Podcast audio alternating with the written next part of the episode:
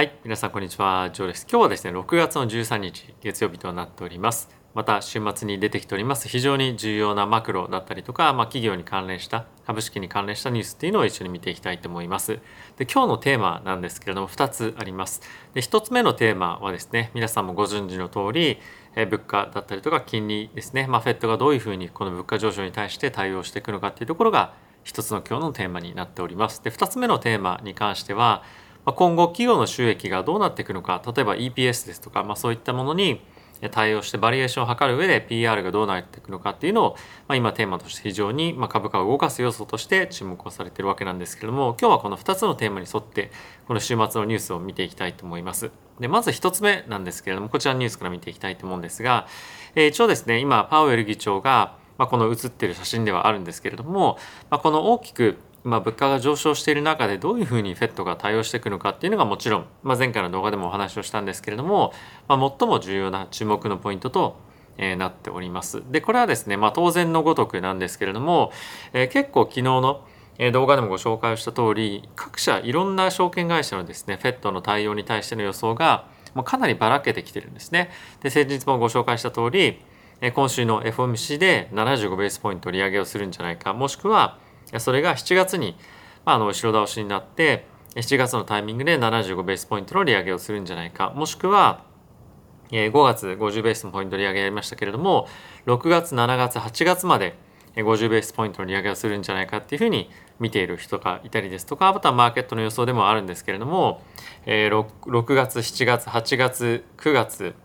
違います。すいませんね。6月7月8月飛んで9月で11月まで50ベースのポイント売上げをするんじゃないかっていうところまで、まあ、織り込んでいる人たちもトレーダーも含めているというような状況になっていますと。なので今全くですねマーケットとしては、まあ、前回のというか今回の CPI を受けてどういうふうな予想にしていっていいのかっていうのが、まあ、正直全くわからないような状況に今なっていますと。で、え今回の6月の FOMC のタイミングで一番重要なのは何ベースのポイント何ベースポイントの利上げをするかというよりもパウエル議長は何を言うかということの方が注目されていますという話を、ま、前回の動画でもしたと思います。でまあそういったことがですねこの記事でも語られているわけなんですけれども、まあ、この週末のタイミングでいくつかいろいろと記事が出てきたので、まあ、これ以外にもちょっと見ていきたいんですね。でその中で、まあ、いろんな記事を見ていく中で結構気になる論調がありましてもうある程度ですねマーケットとしてはリセッションに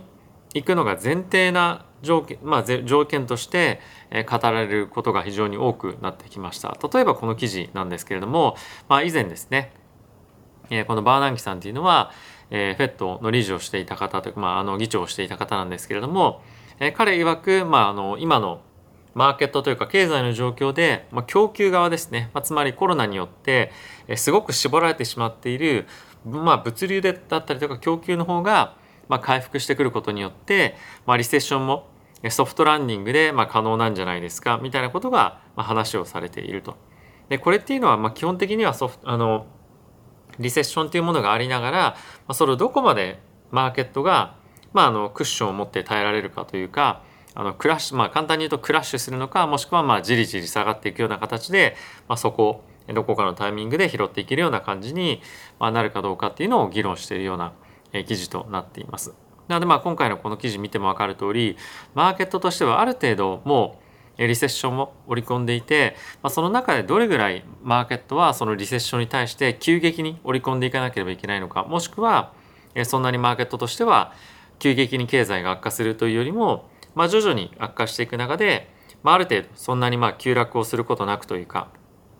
あの、まあ、ある程度マーケットとしてもまあ許容範囲の中でえー、抑えられるかどうかっていうのが焦点になってきているのかなと思います。まあ、確かに今回のこのバーナンキさんのえーまあ、記事に関しては、まあ、そういうような論調ではある一方で、まあ、この中の条件として話されているポイント面白いなと思ったんですよね。で今回ここで言われているのは先ほど申し上げた通り、まあ、供給サイドが改善したらというような、まあ、感じになっていますので、まあ、今の状況を考えるとロシア・ウクライナ情勢っていうのが、まあ、引き続き問題となっていますと。でそれに加えて中国まだまだロックダウンとかもしてますしそういったところからの供給もえまだないですよね。なので、まあ、外部要因としてはアメリカとして、まあ、非常に厳しい環境が継続していく。プラスアメリカの国内に関しても、まあ、原油高ですとか、まあ、あと働き手が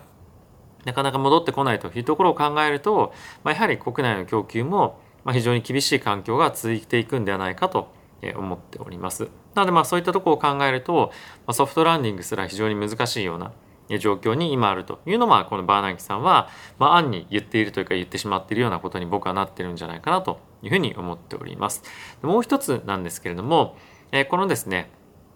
あのエルエリアンさんっていうんですかね、まあ、この方に関しては非常に有名な、え、個人としても投資家でもあるんですけれどもあのアリアンズというですね世界的に有名なヨーロッパの保険会社のえー、まああのなていうんですかボードメンバーというかアドバイザーでもあるんですけれども、まあ、この方はですね、まあ、今回アメリカのインフレに関しては9%を超えてくるんじゃないかっていうような、ま、こともあの、ま、発言をし始めています。なので、ま、要するに非常に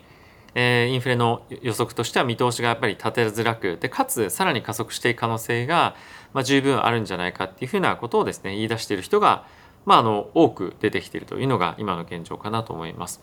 やっぱりこの夏に向けてですね非常にインフレに関しては頭打ちをして徐々に緩やかになっていくんじゃないかっていう予想が強かったと思うんですよね。でおそらくこのチャンネル見てくださってる方やおそらくいろんな新聞を見てらっしゃる方もですね同じようなことを考えていたんじゃないかと思います。でその一方であの予想に反してあのインフレが加速してきたということもあってじゃあより一層ちょっとそちらの方にダウンサイドの方にもう一旦舵を切らなければいけないねというふうにマーケットが改めてダウンサイドを今見てるんじゃないかと思います。でそういった動きを経てですねまあちょっと株とは離れるんですけれども、え仮想通貨のマーケットに関してはこの週末で非常に大きくまた下落をしてますよね。でそれがおそらく株式マーケットにも、まあ、同じ幅とは全く言いませんけれども、まあ、似たような形で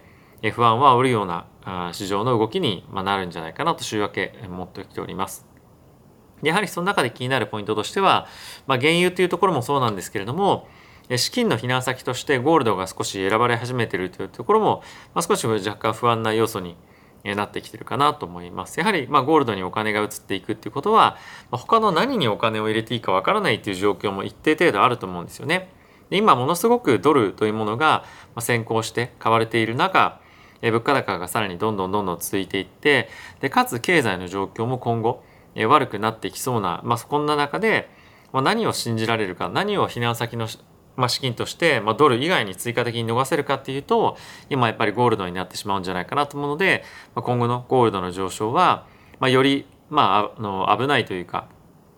マーケットが危機を感じているようなサインとして、まあ、僕は捉えてもいいんじゃないかなと思うので、まあ、今後ゴールドの動きがどうなるかっていうのは注目をして見ていきたいかなというふうには思っております。はい、で、えー、先ほど言っていた本題というか本題2つあるというふうに言って1番目はインフレだったりとか金利ですよね。まあ、2つ目に関しては企業の収益っていうところなんですけれどもあこの記事非常に面白いなと思いました。でこれはまあ先週から話をしている中の延長の、えー、まあトピックなんですけれどもターゲットだったりとか、まあ、あとはセールスフォースも含め非常に大きなアメリカの、まあ、しかもキャッシュが潤沢な企業がどんどんどんどん earning ですね、まあ、決算の見通しっていうものを徐々に下げていますよと。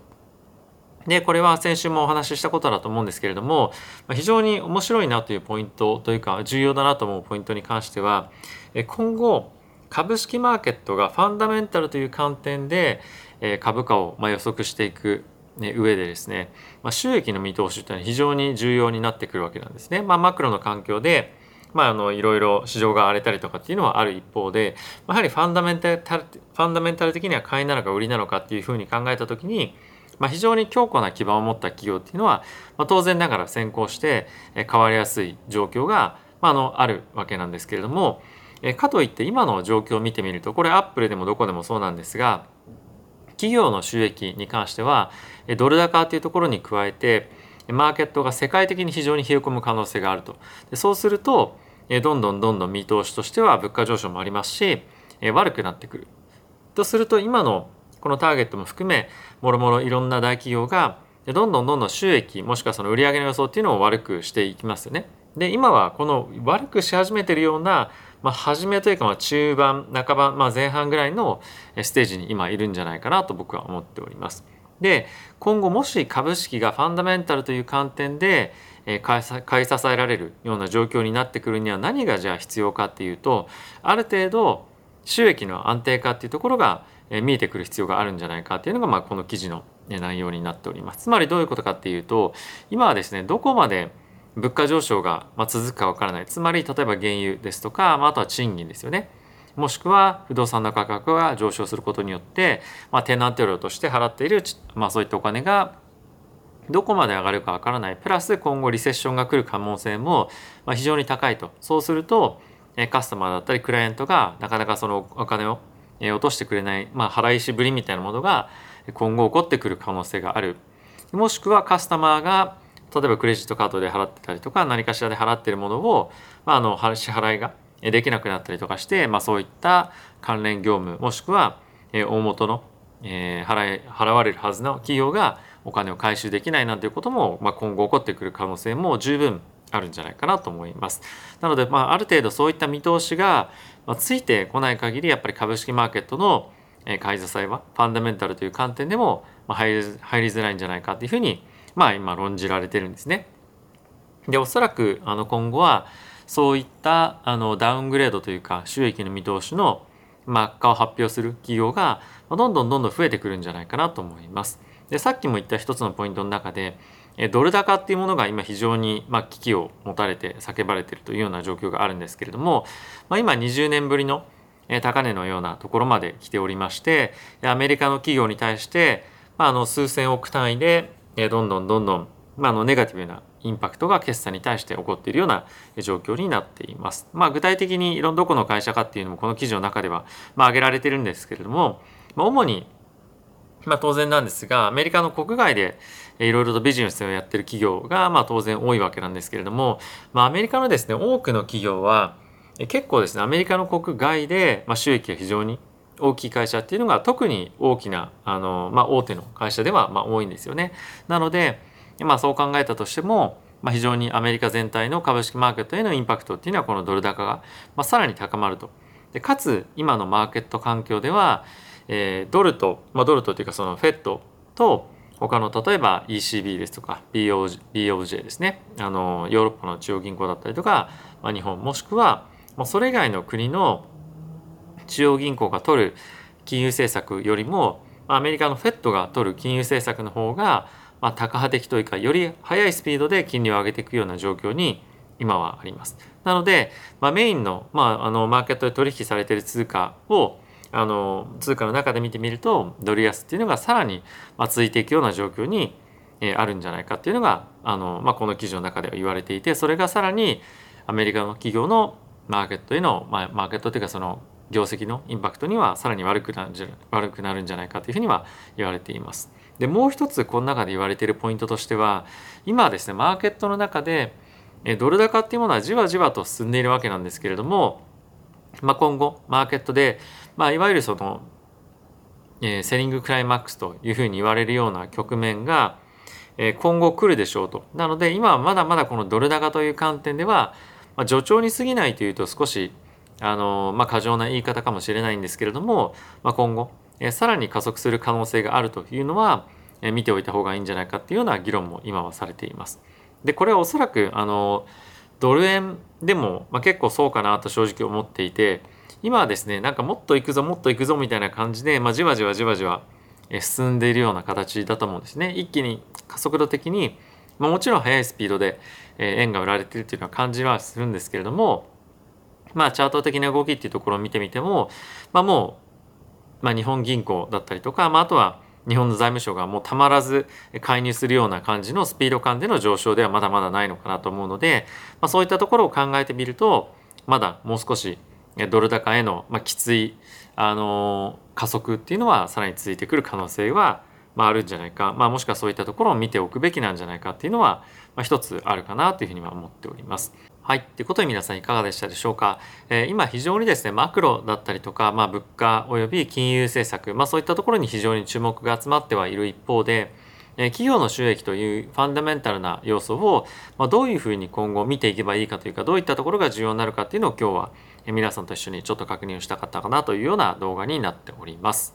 えー、非常にま難しい局面ではある一方で、まあ、なかなかこういったリセッションからのあのどういうふうに抜け出していくのかだったりとかリセッションの時にどういうふうに自分が取引をしていくのかっていうのは、まあ、なかなかこう最近は経験できなかった状況ではあるのであの、まあ、短期的には非常に厳しいかもしれませんが長期的に資産運用していきたいよという人はですねあのまあいい一つのまああの練習じゃないんですけれどもあのまああの市場環境なんではないかなと思っております。えー、今後も継続してえこのチャンネルではこのような、ま、世界で各国で何が起こっているのかもしくは何が注目されているかっていうような記事をですね、え皆さんに配信をしていきたいと思いますので、えー、ぜひ、ま、応援してもいいよという方は、え応援の意味も込めてチャンネル登録やグッドボタンを押していただけると嬉しいです。はい。ということで皆さん今日も動画ご視聴ありがとうございました。また次回の動画でお会いしましょう。さよなら。